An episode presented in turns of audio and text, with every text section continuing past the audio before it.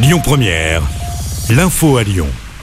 Bonsoir à tous. Aujourd'hui dans l'actualité, la grève des ATSEM, elle concerne également Lyon. Les ATSEM assistent les enseignants de maternelle. Ils réclament des hausses de salaire et des recrutements. Des perturbations sont attendues dans les cantines entre autres.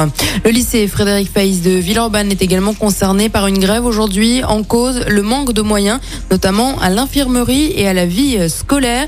Toujours à Villeurbanne au collège Jean Massé, le personnel est également en grève en raison de la suppression non annoncée d'un demi-poste de CPE.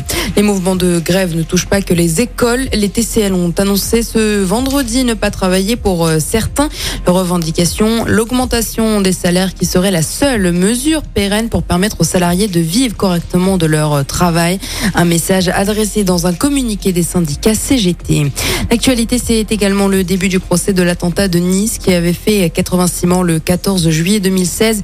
Les faits se sont passés sur la promenade des Anglais. Un camion avait foncé dans la foule. Huit personnes sont jugées pour euh, complicité. Le conducteur du camion, lui, avait été abattu. Le procès doit durer euh, trois mois à la cour d'assises spéciale de Paris.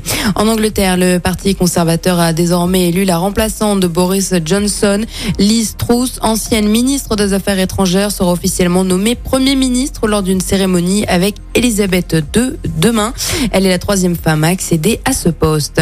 Gérald Darmanin devait venir à Lyon ce matin. La visite est repoussée au vendredi 9 septembre. Il avait promis de revenir après le lynchage de trois policiers à la guillotière en juillet dernier. On passe au sport et au tennis. Caroline Garcia poursuit sa belle aventure à l'US Open. La lyonnaise s'est qualifiée pour son premier quart de finale dans ce tournoi du Grand Chelem. Elle a battu l'américaine Alison Risk en 2-7, 6-4, 6-1. En quart de finale demain, elle affrontera encore une américaine Coco Goff. Et puis un mot de football. Ce week-end, l'OL s'est imposé 5-0 face à Angers, Groupama Stadium. Au classement, l'OL est quatrième à trois petits points des deux leaders, Paris et Marseille. L'OL qui compte un match de retard qui sera joué ce mercredi soir sur la pelouse de Lorient. Écoutez votre radio Lyon Première en direct sur l'application Lyon Première, lyonpremière.fr et bien sûr à Lyon sur 90.2 FM et en DAB+. Lyon Première